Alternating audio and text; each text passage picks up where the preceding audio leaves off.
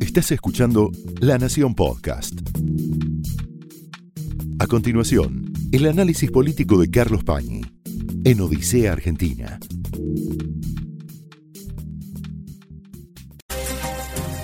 En estas horas se le ha puesto mucha atención y le vamos a seguir poniendo a las elecciones en la provincia de Chubut, que están llenas de significado porque entrañan varios mensajes también para la escena nacional.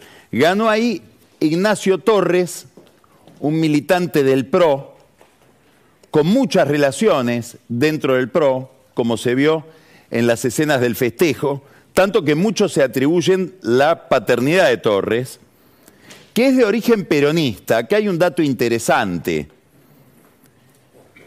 Este dato interesante es el siguiente. Cómo si uno mira el personal de la política, sobre todo en determinada generación política como la de Torres, que es alguien joven, el PRO le ha servido de canal de expresión política, de avenida para hacer una carrera política a mucha gente del peronismo que encontró en el peronismo una especie de bloqueo. Esto abre una incógnita, un debate, un signo de interrogación por lo menos, respecto de cuál fue el papel del kirchnerismo y sobre todo de la cámpora en todos estos años dentro del peronismo, si no representó una especie de cepo que obligó a muchos jóvenes peronistas que no se sienten identificados enteramente con las ideas del kirchnerismo a buscar otro canal, en este caso el PRO, para hacer política. ¿Por qué? Porque Torres pertenece a una generación política y a un grupo político bastante variado, en el que también se encontraban hace algunos años, por ejemplo, Eugenio Vegue, que hoy es una figura clave, es un peronista clásico, figura clave al lado de Juan Grabois. Martín Yesa, intendente de Pinamar. Juan Manazzoni, también peronista, también del grupo de Torres, candidato a intendente de Tandil, ligado a Horacio Rodríguez Larreta. Marianela Blangini, santafesina, candidata a diputada provincial con Omar Perotti. Todo este grupo viene de la misma historia, se iniciaron en la política, sobre todo estudiando en Buenos Aires, y terminaron ubicándose en distintos lugares para hacer una carrera fuera del kirchnerismo.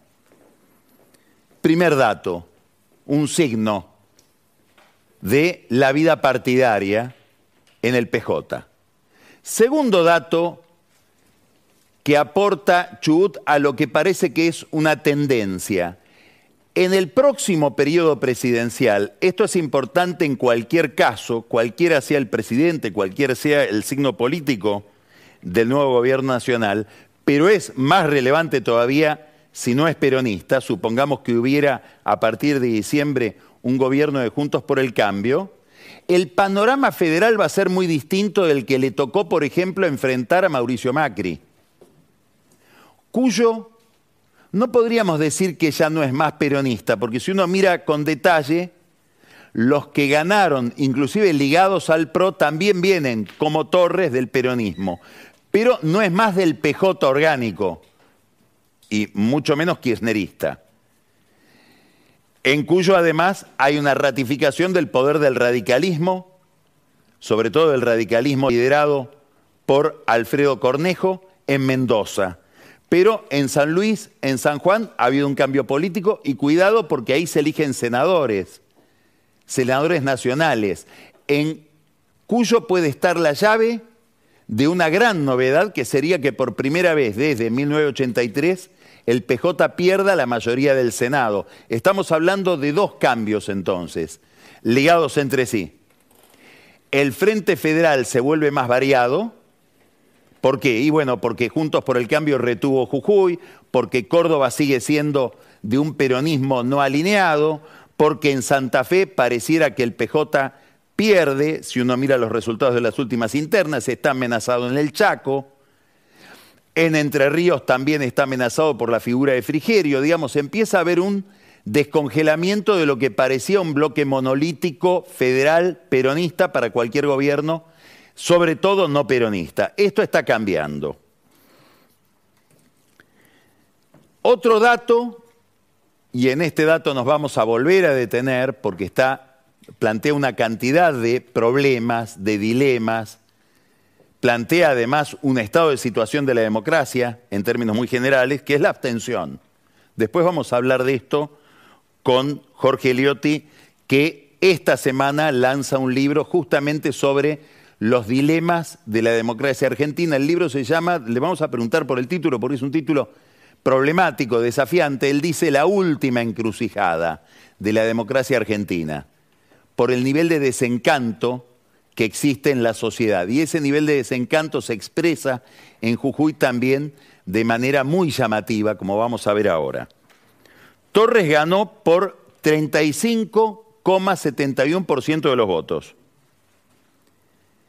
Su contradictor, su rival principal, que es el representante del oficialismo chubutense, vamos a decir, de un mal gobierno de el gobernador Mariano Archoni, Juan Pablo Luque saca 34,11, 35,71 contra 34,11, prácticamente un empate.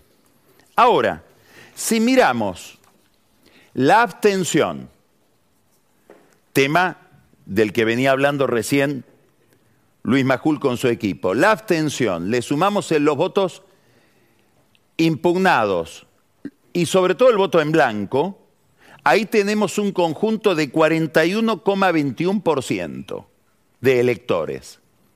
41,21% obviamente es más que 35,71, que es lo que sacó Torres. Quiere decir que el primer grupo en la elección de Chubut es el grupo de los que le quitan de un modo u otro el cuerpo al sistema, de los que rechazan por completo el menú. Esto es un desafío para la clase política, venimos insistiendo aquí desde hace tiempo, es un desafío sobre todo para la oposición, porque quiere decir que aquel que está descontento con el oficialismo, en vez de votar a la oposición, deja de votar o vota en blanco. Seguramente es un desafío para Torres. Esto está presentando este año un dato que repite el de hace dos años en las elecciones de medio término. Está bien, muchos analistas dicen son elecciones de medio término, la gente tiene menos compromiso con lo que se está discutiendo, estaba la pandemia, fueron las elecciones con mayor nivel de abstención de la historia de la democracia. Ahora ese fenómeno se repite y parece que estuviéramos en un país que de facto, por fuera de la ley, pasa del voto obligatorio al voto voluntario, lo cual plantea, como vamos a ver ahora, una cantidad de problemas para los pronósticos electorales y sobre todo para las estrategias de los candidatos. La Argentina entonces se está volviendo un país con otro sistema electoral de hecho, sobre todo en las primarias. Esto es sumamente relevante. ¿Y por qué es relevante?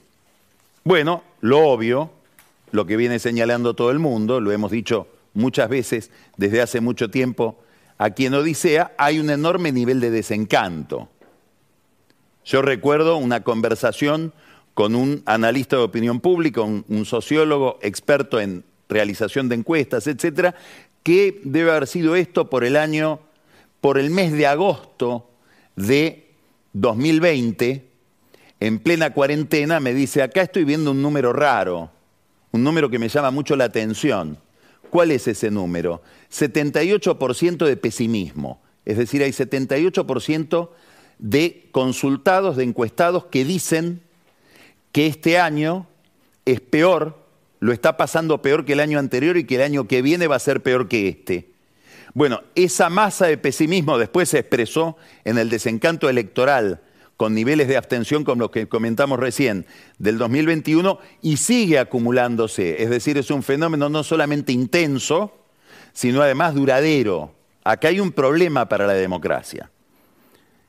Y es muy probable, de esto vamos a hablar después con Liotti, que haya una relación directa, como hay en tantas otras democracias, entre nivel de representación, adhesión al sistema por parte de la gente y prestaciones económicas del sistema.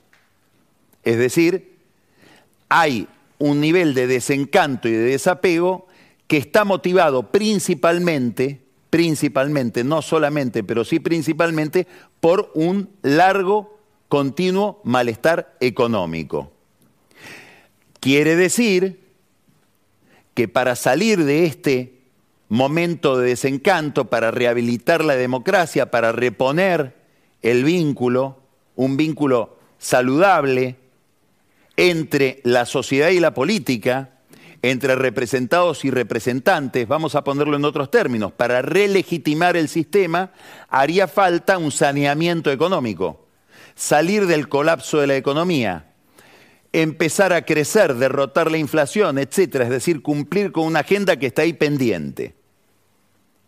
Ahora acá viene el núcleo del problema, que para hacer eso, para salir de la encerrona económica, y por lo tanto devolverle vitalidad a la democracia y que la gente sienta que está incluida en el sistema porque vive mejor dentro del sistema y porque la realidad no se le vuelve amenazante, sino aparece de nuevo como una oportunidad, se necesitan hacer reformas económicas. Y para hacer reformas económicas se necesita legitimidad, se necesita consenso, se necesita un liderazgo habilitado políticamente alguien en quien la gente apueste y crea. Bueno, con estos niveles de abstención daría la impresión, esta es una gran incógnita para las elecciones que vienen, para las primarias y para las generales, daría la impresión de que ese liderazgo está lejos, es brumoso. No estamos seguros de que lo vamos a tener. Por lo tanto, no estamos seguros de que haya la potencia que se necesita política para resolver la agenda económica. Este es el problema que nos plantea la abstención. Este es el problema que plantea el, déficit de legitimidad o de representatividad que tiene hoy la democracia argentina y que se vuelve a manifestar en Chubut. Porque para dar un número, volvamos la mirada a Ignacio Torres, que ganó la gobernación de Chubut ayer, si sacamos, hacemos una cuenta muy sencilla, número de votantes habilitados, es decir, el padrón electoral de Chubut. Y la cantidad de gente que lo votó, es decir, tomamos, si, uno toma la cantidad de, votos que aparecen en, los resultados, 35% para eh, eh, Torres, en realidad es el 35% sobre los que votaron pero si sacamos los votos que él obtuvo sobre los que estaban disponibles para votar, sobre el padrón, bueno, lo votó el 24% de la gente. Quiere decir que Torres, pero esto vale para todos los demás dirigentes que llegan al gobierno con niveles de abstención muy importantes, a Torres le dijo que no o bien porque no fueron a votar, o bien porque votaron otras opciones, el 75% de los chubutenses. Con un 25%, 24%, él tiene que mover la piedra. ¿La piedra qué es? Bueno, en el caso de Chubut, un enorme problema económico derivado de una especie de abordaje de anegamiento del Estado, de empleo público, de gasto público, etcétera, que es la herencia de Archoni. Entonces, tiene una palanca muy dificultosa para remover los problemas económicos que debe remover. Este caso de Chubut nos hace pensar si va a ser igual o va a ser distinto a nivel nacional. Ayer, Carlos Rucauf, que como todos sabemos tiene una larguísima experiencia política, mantuvo una entrevista con José del Río donde habló de la abstención y planteó una evidencia, una constatación que la, la, planteaba también recién, hace unos minutos, Luis Majul, que es, bueno, si la gente no va a votar, se favorece más aquel que tiene condiciones para llevar a la gente a votar. Es decir, cuanto más abstención, más ventaja tiene aquel que maneja una estructura clientelar, que normalmente es el que tiene recursos para repartir, es decir, el que maneja el Estado. La abstención le juega a favor al que tiene el poder. En el fondo la abstención es conservadora. Aunque el que no va a votar no se dé cuenta, al no ir a votar, le está dando o está inclinando la cancha a favor del que tiene las palancas del Estado, de los recursos económicos, etcétera, para repartir bienes de algún tipo. Ahora, esta no es la única dimensión que plantea la abstención. Y ahora vamos a plantear un problema que tiene que ver con la política en general, pero tiene que ver sobre todo con la interna de Juntos por el Cambio. En Juntos por el Cambio hay una interna bastante nítida, con ciertos rasgos de agresividad a veces.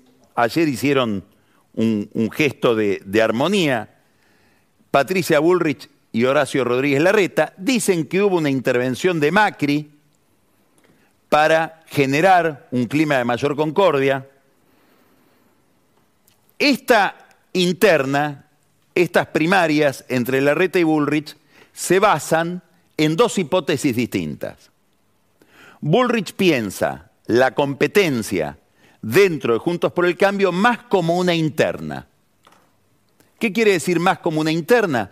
Piensa que ella debe ganar en un universo que es el universo de los simpatizantes de Juntos por el Cambio. Y para eso intenta apropiarse de la identidad o de un rasgo muy fuerte de la identidad de Juntos por el Cambio, que es el antikirchnerismo. Y en alguna medida rasgos que pueden ir más allá del antikirchnerismo como rasgos de antiperonismo. La reta mira la escena de otra manera. La reta dice, esto parece una interna, pero en realidad no es una interna. Las primarias, tal cual fueron concebidas por Néstor Kirchner, son una elección general. Por lo tanto, yo no tengo que pensar solamente en los votantes de Juntos por el Cambio.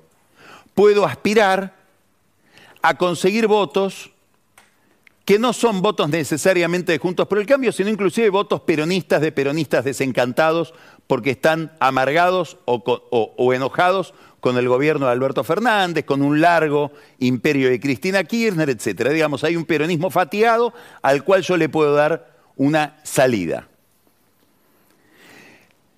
Cuando uno habla con la gente del equipo de la reta o viene hablando desde hace meses, ellos sostenían, a partir de esta tesis que acabo de explicar o de exponer, lo siguiente, no nos midan ahora, porque nosotros no nos dirigimos a un votante muy militante, muy insertado en el partido, muy comprometido con la política, no, también aspiramos al votante indiferente, al votante que se entera tarde o empieza a, pensar tarde la elección. Dejen que pase el tiempo y en la medida en que las elecciones se vuelven más próximas, la gente le empieza a caer la ficha de que tiene que votar y ese votante, más indiferente, más metido en su vida privada que en la vida pública, nos va a dar más la razón a nosotros que a Bullrich. Esta idea, que es la estrategia principal de toda la campaña de la reta, en el fondo por eso la reta habla de acuerdo, habla de no pelearse, porque le está tendiendo un puente al otro. Le están tendiendo un puente al votante desencantado peronista, parece cumplirse si uno mira que en todas las encuestas, desde hace más o menos tres semanas, la reta experimenta una lenta recuperación respecto de la situación en la que estaba. Daría la impresión de que la maquinaria de su campaña empieza a dar resultado en una interna muy pareja con Patricia Bullrich. Ahora hay una pregunta que desafía a esta posición de la reta. Y este es uno de los misterios de lo que viene. No sabemos. Ese votante medianamente indiferente, que no le presta tanta atención a la política, que se entera tarde de que hay que votar, de qué se trata la elección, quiénes son los candidatos, en este clima de desencanto, ¿irá a votar? Esta es una pregunta muy interesante para hacerse y se la deben estar haciendo, supongo yo, no lo sé, en el equipo de La Reta. Ese aspirante a votar a La Reta, que La Reta imaginaba, ¿realmente irá a votar? ¿O en su desencanto, en su desinterés, en su desidia por la política se quedará en su casa? Y por lo tanto empieza a tener más peso el votante movilizado porque tiene un motivo, tiene inclusive hasta una bronca o una contradicción con el otro grupo para ir a ganar. Sobre este tema hicieron una especie de modelo los expertos de la consultora Isonomía. Es esto que vamos a ver acá. A ellos les interesa ver, justamente ligado a este problema del desencanto político y de la desaprensión frente a la elección, ¿qué, qué, relación hay entre el nivel de politización y la preferencia por un candidato u otro? Toman cuatro criterios, analiza, toman cuatro criterios para agrupar a la gente. Interés en los temas políticos, cuánto interés tiene alguien en la política, predisposición a votar en las próximas elecciones, tendencia a intervenir con opiniones políticas en las redes sociales y nivel de participación en las elecciones pasadas. Hacen estas cuatro preguntas. ¿A usted le interesa la política? ¿Va a votar en las próximas elecciones? ¿Interviene en las redes? ¿Participa de debates? ¿Participó en las elecciones anteriores? Y a partir de estas cuatro variables, arman tres grupos. Politización baja, politización media y politización alta y miran en qué grupo le va mejor a cada candidato. Acá tendríamos los votantes, el voto de masa. A masa le va relativamente mal en la despolitización baja, que serían esos votantes indiferentes que se van incorporando ahora en las encuestas a las distintas preferencias, que hasta ahora se manejaban, se manifestaban probablemente como indecisos, y le va mucho mejor, 26% de los votos de masa pertenecen a los, a los muy politizados. Esto quiere decir que a Massa le va a costar más conseguir votos fuera de esta pecera de los politizados. Dicho de otra manera, a Massa le conviene que aquel poco politizado, que está indiferente, que está con cierta desidia respecto del sistema y de la participación electoral no vaya a votar. A Rodríguez Larreta le pasa al revés. Le va mejor con los de politización baja, como él presentía, y tiene menos adhesión de los de politización alta. Normalmente esto es lo que pasa siempre con los candidatos poco agresivos no movilizan demasiado el sentimiento del electorado. Pero al final daría la impresión de que hay una tendencia al centro que puede terminar prefiriéndolo. Si uno mira la historia electoral de los últimos años, termina habiendo una convergencia hacia el centro. Patricia Bullrich es masa exagerada. Entre los de politización baja le va muy mal. ¿Esto qué quiere decir? que si el indiferente va a votar, si el que hasta ahora no le interesó la elección le empieza a interesar y va a votar, bueno, se beneficia a la reta y se perjudica a Bullrich. Y le va muy bien, como a cualquier candidato agresivo, nítido, que expresa un concepto indudable entre los de politización alta. ley, acá hay un caso, esto es muy interesante. ley atrae a gente con poco interés por la política. O gente desencantada con la política o con bronca con la política y le va relativamente mal, 16% de sus votantes son de politización alta. El muy politizado parece no tener preferencia por mi ley. Acá hay algo curioso, que es que daría la impresión de que la reta se parece a mi ley. Intuitivamente todo el mundo cree que mi ley, por sus posiciones agresivas, por su posición muy de ir al fondo con el ajuste, etcétera, se parece a Bullrich. En los estudios cualitativos, donde se indaga qué imágenes sobre la política tiene en su cabeza la gente, no se le pregunta tanto por quién va a votar, sino qué imagen tiene de los candidatos, qué imagen tiene de los problemas del gobierno. Digamos, más sustancial la pregunta, las llamadas encuestas de Focus Group, que realizan sobre todo en el PRO, con mucha sistematicidad, hay un dato curioso que va en contra de lo que uno tendería a pensar a primera vista. Cuando se le pregunta al votante de mi ley, ¿y usted a quién votaría si no está mi ley?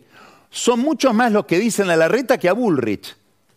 Es decir, daría la impresión de que el votante de mi ley, si no está mi ley, tiende a votar a la reta. ¿Y por qué a Bullrich no? Porque a Bullrich la ven demasiado cruel. Dicen, no, Bullrich me va a venir a ajustar a mí. ¿Y mi ley no? No, mi ley no. Mi ley va a ajustar a los políticos. Esta es la fantasía, la percepción que genera mi ley con su discurso anticasta. El problema no sos vos, vos sos víctima de lo que pasa. No te voy a ajustar a vos. El que va a sufrir es el político. En cambio, Bullrich te va a ajustar a vos. Bueno, esto obviamente es arbitrario es un espejismo, pero funciona así. Quiere decir que en este cuadro que vimos hay una incógnita que impacta sobre todo en Juntos por el Cambio y es la incógnita de qué nivel de abstención va a haber. Daría la impresión de que por el tipo de votante, si hay mucha abstención, la reta la va a tener que remar más. Ahora, esto, y vamos a complicarla más la cosa todavía, se compensa con la ley de Rukauf. ¿Por qué? Porque si decimos que a mayor abstención tiene un peso relativo superior el aparato, la maquinaria electoral, daría la impresión de que la reta, por sus aliados locales, en las provincias, etcétera, está dotado de un aparato de movilización superior al de Bullrich. Quiere decir que está abierto todo, pero que la abstención plantea un problema ahora en la estrategia de cada candidato. Y en términos generales, ya nos olvidamos de la reta de Bullrich, de los nombres en particular, la clase política va a tener que hacer un doble esfuerzo, como sucede en los países donde el voto es voluntario primero, que lo voten a uno, pero antes de eso que la gente vaya a votar. Los problemas de la elección ligado a, este, a esta cuestión de la abstención están también, digamos, vinculados a la caracterización de cada candidato en Juntos por el Cambio, si miramos la plataforma territorial sobre la que mejor le va a la reta y sobre la que mejor le va a Bullrich. Si uno mira las encuestas, que como todos sabemos son muy inseguras o inciertas, daría la impresión de que en la interna de Juntos por el Cambio la reta se parece más a un candidato peronista. ¿Qué quiero decir con esto? Le va mejor en el conurbano que a Bullrich, le va mejor sobre todo en la tercera sección electoral, como le suele ir mejor a los peronistas, le va mejor en el norte y sin embargo tiene dificultades, y acá viene una paradoja llamativa, tiene dificultades en la capital federal. Vamos a mirar una encuesta de un encuestador muy prestigioso, no tan conocido, Marcelo Escolar, su consultora se llama Inteligencia Analítica, de la capital federal. Fíjense, esta es la primaria de la capital federal con los candidatos a jefe de gobierno. Acá tenemos Juntos por el Cambio, sacaría 43.7% hoy, si fuera la elección hoy. Ganaría Jorge Macri con 26.7% contra Lustó con 17%. Acá hay varias cosas para mirar. Una muy importante, 11,8%, casi 12%, digamos, de Ramiro Marra, el candidato de la Libertad Avanza, es decir, el candidato de Miley. Acá hay un daño enorme que le hace la Libertad Avanza a Juntos por el Cambio. Si el fenómeno principal de la política argentina, o uno de los fenómenos principales de la política argentina entre el 2013 y el 2019 fue que la oferta peronista estaba fracturada entre kirchnerismo y masa, hoy un fenómeno importante es este, la oferta no peronista está fracturada entre Juntos por el Cambio y la Libertad Avanza. Este deterioro que le produce Juntos por el Cambio, eh, eh, perdón, la Libertad Avanza o Marra a Juntos por el Cambio explica que hay, según este encuestador Marcelo Escolar, un empate entre Santoro, el candidato del peronismo, el candidato del PJ, y Jorge Macri.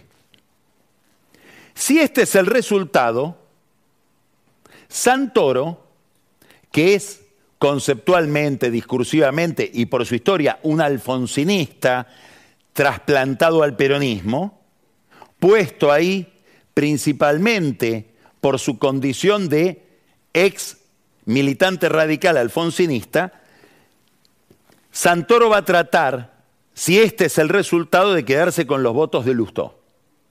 Le va a hablar al votante de Lustó, que es un votante eh, predominantemente radical, con un lenguaje mucho más familiar para ese votante que el, lenguaje que le puede hablar Jorge Macri. Acá estamos ante un experimento que el que le interesa la política tiene que mirar, que es un candidato Santoro que lo vamos a ver cada vez más desprendido del kirchnerismo. ¿Qué quiere decir? Que si acá a Santoro le va relativamente bien con estos números que estamos viendo, va a nacer en la capital un peronismo porteñista, algo así como el cordobesismo de Yarlora de Schiaretti de, de la Sota en Córdoba. Se van a desperonizar, van a tratar de hacer una especie de partido local porteño, los peronistas porteños. Por lo tanto, van a tratar de diferenciarse del kirchnerismo. Van a tratar, sobre todo si después en la elección general al peronismo le va mal, de enjuiciar al kirchnerismo. Y acá viene la otra pregunta. A la cámpora, a los dirigentes de la Cámpora y sobre todo a Máximo Kirchner, ¿le conviene que crezca esta plantita? Que es la que después va a tratar de producir con otros dirigentes del interior del país un proceso de renovación interno si es que a Massa no le va tan bien como Massa cree. Estos son los dilemas que está planteando la elección de este año, que es una elección donde se juegan muchas cosas internas de los partidos porque estamos en un proceso de transición de liderazgos. Es la transición del liderazgo de Macri, de Mauricio Macri hacia otro liderazgo y es la transición del liderazgo de Cristina Kirchner hacia otro liderazgo. Entonces, en estos números no solo está encerrado el destino de los gobiernos, de la ciudad, de la nación, etcétera, sino la configuración que vaya a tener después de estas elecciones cada fuerza partidaria. Massa está en su drama. Hace una semana, diez días, un lanzamiento de la campaña de Massa con la idea, la vimos en todos los diarios, de que venía el momento Massa. Bueno, el momento Massa, a los tres, cuatro días de esa idea, que era una idea producida por el equipo de campaña de Massa, se transformó en la pesadilla Massa. ¿Por qué? Bueno, primero, el problema del Fondo Monetario Internacional como problema permanente, no solamente porque está negociando con el fondo. Esto de que ahora le decimos que no al fondo y lo sacamos de la campaña para poder hacer campaña es una, es una ilusión óptica, es un argumento de campaña. El fondo está siempre porque el fondo impone una política económica que el gobierno decide seguir e impone un determinado ajuste que consiste en devaluar la moneda, como dice los documentos de la negociación, contener la masa salarial, ahora vamos a hablar de esto, digamos un ajuste. Hacer un ajuste fiscal como el que hace masa al aumentar los impuestos para hacer una devaluación que vaya por el lado fiscal y no por el lado del, valor del dólar, del dólar oficial. Tiene que endeudarse más. Hoy dijo algo, vamos a mirar lo que dijo Massa, es una frase fantástica. Hay que reconocer la extraordinaria capacidad de Massa para cambiar el significado de las cosas, para convertir en algo positivo lo que es una mala noticia. Hoy nos dice que tenemos que estar tranquilos porque él no va a usar un solo dólar de la reserva para pagarle al fondo. Massa, estamos todos tranquilos respecto de eso porque no tiene reservas. Digamos, era imposible estar intranquilo con que use dólares de las reservas para pagar el fondo, porque el problema central que tiene hoy la economía argentina, que está secretamente ligado con el tema de la inflación, la destrucción del peso, etcétera, es que no hay reservas en el Banco Central. Entonces, la posibilidad de que pague con reservas, que él aclara que no va a hacer, bueno, nos está hablando, está tratando de hacer de la necesidad virtud. Con un detalle, en el Instituto Patria leyeron con cierta suspicacia esta frase. Porque ¿en qué está criticando? A Néstor que pagó con reservas, porque Néstor, cuando le pagó al fondo, para poder emanciparse de la tutela o de la auditoría del fondo, usó las reservas que Massa dice que no hay que usar. Entonces muchos lo vieron como una irreverencia.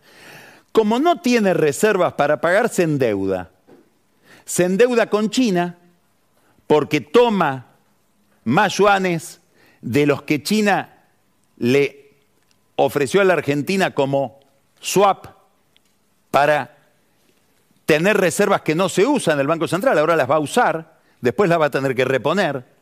Misteriosa la relación con esos yuanes, no sabemos cuáles son las condiciones de ese crédito. Hoy Pancho Libera se va a dedicar a analizar esto, en qué consiste el préstamo chino, cuál es el negocio de no endeudarnos, pagarle al fondo con deuda china, y se endeuda con la, la Corporación Andina de Fomento, que es un banco de desarrollo latinoamericano, importante, ahí no está Estados Unidos, a diferencia de lo que pasa con el Banco Mundial o el BID, en un crédito de salvataje, de cortísimo plazo, que le da la CAF, la Corporación Andina de Fomento, a la Argentina.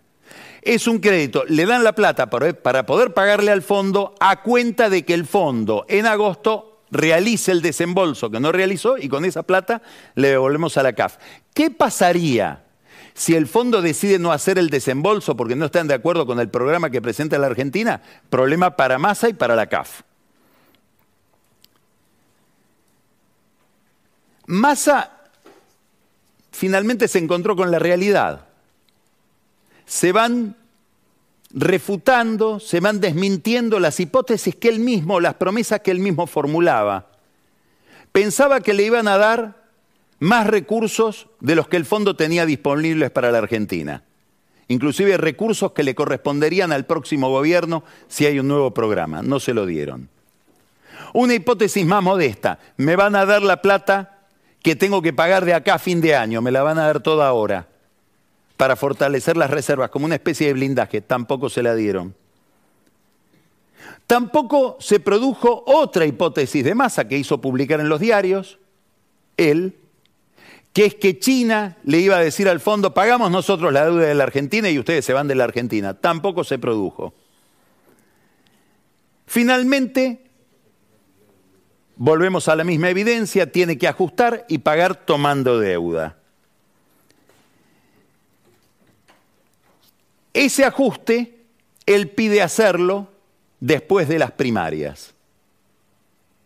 Ahora acá hay que plantearse en esta instancia otro interrogante. Hay que suponer, o él debe suponer, y el peronismo debe suponer, que en las primarias le va a ir bien. Porque si a Massa no le va bien en las primarias y hace una mala elección el 13 de agosto, quiero ver cómo le explica a Massa, al kirchnerismo, sobre todo a Cristina Kirchner, que habiendo leído mal, en vez de lanzar un rescate de su candidatura, que en el kirchnerismo significa más gasto, como en cualquier fuerza política, esto no es un invento del kirchnerismo, los gobiernos a los que le va mal en las elecciones tienden a gastar más, tiene que gastar menos porque, para cumplir con el fondo. Digamos, si la elección no es una elección rutilante para Massa el 13 de agosto, ¿Qué va a pasar en la relación entre Massa y el kirchnerismo cuando él diga, bueno, ahora que no fue mal es el momento de aumentar tarifas, de evaluar, de ajustar el gasto público? Estaremos frente a una enorme discusión, frente a una enorme tensión. Por lo tanto, hay una relación muy directa entre el resultado de la elección y la, la armonía interna de Unión por la Patria. Esas tensiones, que las podemos presumir para después de las primarias si no anda del todo bien la candidatura de masa, ya están hoy. ¿Y dónde se ven? En el campo laboral. Las paritarias empiezan a ser paritarias muy discutidas. Hubo gremios que cerraron por 30, 31% para los próximos meses, recuperando inflación pasada. Pero aparece una paritaria que hay que mirar de cerca, porque se va a volver muy conflictiva o está siendo muy conflictiva, que es la paritaria del sector siderúrgico. Y acá es donde Massa también está, para usar una palabra de Jorge Liotti, en un dilema. Porque él necesitaría, como se comprometió con el fondo, y como necesitaría por la misma dinámica de la economía argentina, que es altamente inflacionaria, cierta contención en las discusiones salariales, que no haya un desborde por parte de los sindicatos en la presión por más salario. Pero claro, la política que le pide, su propia candidatura le pide, pero sobre todo el kirchnerismo, le está pidiendo recuperación rápida del salario real, es decir, del poder adquisitivo frente a la inflación. En este panorama aparece una figura que se llama Abel Furlan. ¿Quién es Abel Furlan? El secretario general de la UOM, que viene del sector siderúrgico y que acaba de cerrar una paritaria muy ligado a Cristina Kirchner, muy ligado a Cristina Kirchner, también ligado a Máximo Kirchner y la Cámpora. Furlan viene de cerrar una paritaria con el, señor, con el sector metalúrgico, que es una rama de la, de la industria en general metalúrgica con la que trata la UOM. En general, el sector metalúrgico es el sector compuesto por pymes. Cerró una paritaria de 42,6% y algo muy importante para la cabeza de Cristina y para la cabeza de Máximo Kirchner, una suma fija, un bono de 60 mil pesos a pagar en dos cuotas. Ahora, Furlan pide lo mismo a la industria siderúrgica, que tiene otra conformación. Pide 42,6% de aumento más un bono de suma fija. Y desde el sector siderúrgico le dicen no. ¿Por qué no? Bueno, según alegan las empresas siderúrgicas, primero porque el salario promedio de la industria siderúrgica no es el de los metalúrgicos, que es de 150 mil pesos o menos. El salario promedio del sector siderúrgico es de 450 mil pesos. Y siguen diciendo las empresas siderúrgicas, y damos bonos atados a productividad habitualmente de hasta 650 mil pesos netos, es decir, después de descuentos. Y además queremos llegar a una paritaria con parámetros objetivos, es decir, recuperar la inflación pasada que dice el INDEC, eso sería un aumento del 4%, y después la inflación futura prevista por el relevamiento que hace el, mercado y que registra el Banco Central. lo que se llama relevamiento de expectativas de mercado, el REM, que es de 7,6 para el mes que viene, 7,5 para el siguiente y 7,8 para el siguiente. Quiere decir que entre el 4% de la recuperación pasada y el 7,6 más después 7,5 más 7,8, todo eso acumulativo, la industria está ofreciendo 30. 30 contra 42,6. Apenas empezó la diferencia, ya Furlan lanzó un paro en el sector siderúrgico. Dispuso el Ministerio de Trabajo la conciliación obligatoria que vencía hoy y hoy la extendió por dos días. Esta semana va a ser una semana de mucha tensión en la industria siderúrgica ¿Por qué? Porque el kirchnerismo está detrás de Furlan diciendo tenemos que mostrarle ahora a nuestro electorado que recuperamos el poder adquisitivo del salario con independencia del costo que le hagamos pagar a una industria que dice no queremos pagar más de lo que podemos realmente pagar sin tener un costo que tiene que ver con la producción. Esto obviamente, si se cumple el sueño de Furlan, la inflación que va a tener que explicar Massa va a ser más alta, porque estos aumentos se trasladan a precio. Quiere decir que Massa está entre el imperativo que le impone el kirchnerismo para mejorar el salario, aunque sea de manera artificial, y las presiones inflacionarias. Hay además, obviamente, en la inquietud kirchnerista, una mirada electoral. Están mirando a la izquierda, si uno mira toda la prensa de izquierda, por ejemplo, mira la Izquierda Diario, que es el órgano más importante periodístico del el Frente de Izquierda, del trotskismo, del Partido Socialista de los Trabajadores, digamos, del Caño, Breckman, le están mojando la oreja a Furlan todos los días. A ver si aflojás. ¿Por qué en tu planta, que es justamente la, la planta más importante de la Argentina, que es la de Tequín, en Campana por qué el paro fue tan flojo. Digamos, se juega la, la campaña electoral también en la paritaria metalúrgica, con una Kelly Olmos, ministra de Trabajo, que en estos días no duerme. ¿Lo perjudica más a ser ministro? Es una pregunta que está dando vueltas todo el tiempo. Obviamente que no. Rukauf en esta conversación con José del Río dice, no hay que despreciar la capacidad política de masa. Claro, capacidad política que le viene del hecho, en gran medida, más allá de las dotes para la política que tiene masa, que son sobresalientes, le viene del hecho de ser ministro de Trabajo. Desde el, perdón, de Economía. Desde el Ministerio de Economía tiene palancas para conseguir la adhesión de determinados empresarios expertos en mercados regulados, que son amigos de él. Desde el Ministerio de Economía puede dirigir la vida sindical, desde el Ministerio de Economía puede manejarse en relación con los movimientos sociales. Es decir, imaginemos un masa fuera del Ministerio de Economía y un Ministerio de Economía conducido por Alberto Fernández. No sé cómo le diría a Massa. Es más, tengo derecho a preguntarme si Alberto Fernández, al que le prohibieron presentarse a la reelección, tiene ganas de que Massa gane. Y acá hay una, nos metemos en otra pregunta. ¿Cuántos peronistas y cuántos kirchneristas quieren que Massa gane? Sinceramente. ¿O lo ven como sapo de otro pozo? Para contestar esta pregunta hay que mirar a Juan Grabois. La candidatura de Juan Grabois, que parecía al comienzo de todo este proceso una candidatura de juguete, testimonial, simbólica, parece que va teniendo cierta consistencia. Consistencia que le viene habilitada por el hecho de que Cristina Kirchner, que es la que decide estos temas, decidió darle a Grabois toda la lista kirchnerista. Esto quiere decir lo siguiente, un intendente, un diputado, un gobernador, manda a votar a Grabois y no se hace daño porque también él está en la lista de Grabois. No es una lista distinta. Lo único que cambia es Grabois o Massa. Entonces pueden muchos favorecer a Grabois y quedarse y beneficiarse con los votos de Grabois sin perjudicarse a sí mismos.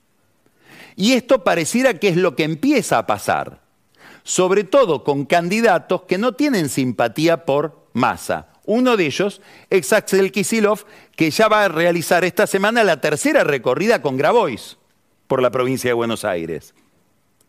Alguien muy ligado a Kisilov, probablemente el político de la provincia de Buenos Aires, en el que Kisilov intelectualmente, conceptualmente, más se ha sostenido, alguien que lo ayudó mucho en estos años a manejarse en la política bonaerense, Julio Alac, que es el candidato a intendente de La Plata, miren este tuit de Alac. Para que La Plata vuelva a ser una gran capital con trabajo y producción, con obras que la jerarquicen y servicios que le mejoren la calidad de vida de todas y todos los vecinos, el 13 de agosto acompañanos. Y muestra las dos boletas. Alac se muestra con Massa y Rossi y Alac se muestra con Juan Grabois y Paula Valmedina. Acá lo tenemos Alac, acá lo tenemos Alac, Kisilov en las dos. Esto empieza a ser habitual en muchas intendencias. De hecho, esta semana es altamente probable que Grabois sea recibido por Alicia Kirchner en Santa Cruz.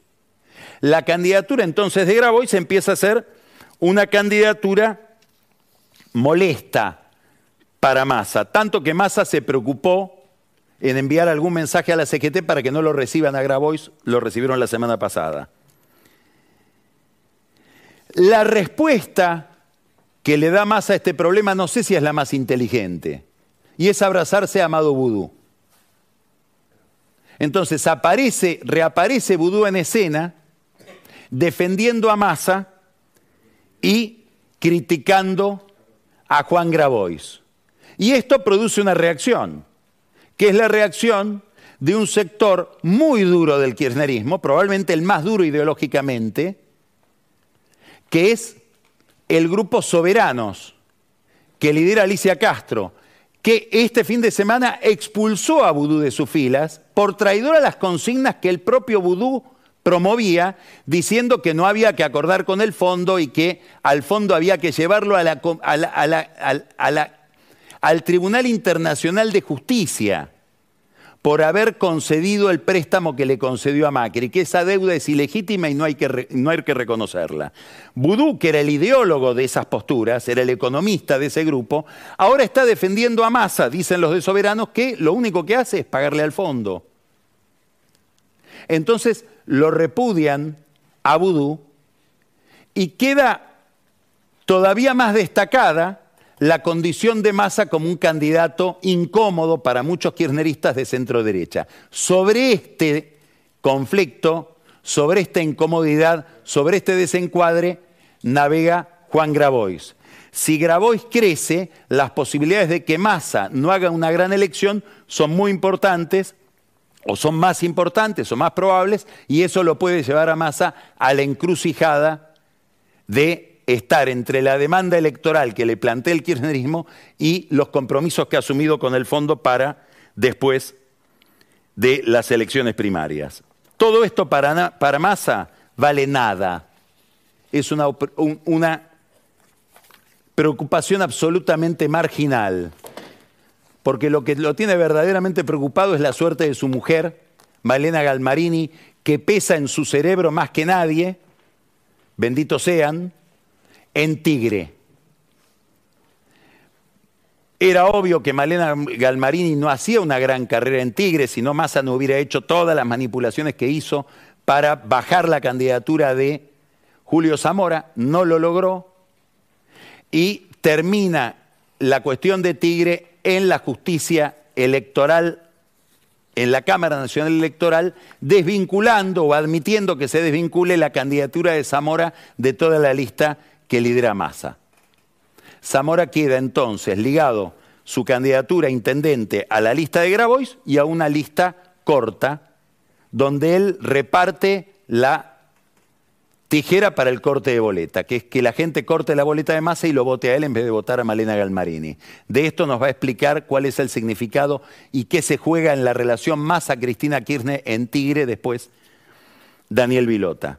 Pero crucial el tema, sobre todo porque la que llevó a la justicia esta cuestión es Sofía Vanelli, a quien los Massa le piden en general los trabajos más desagradables, como defenderlo al fiscal Escapolán en el juicio político que le costó la cabeza por sus presuntas relaciones con el narcotráfico en la provincia de Buenos Aires.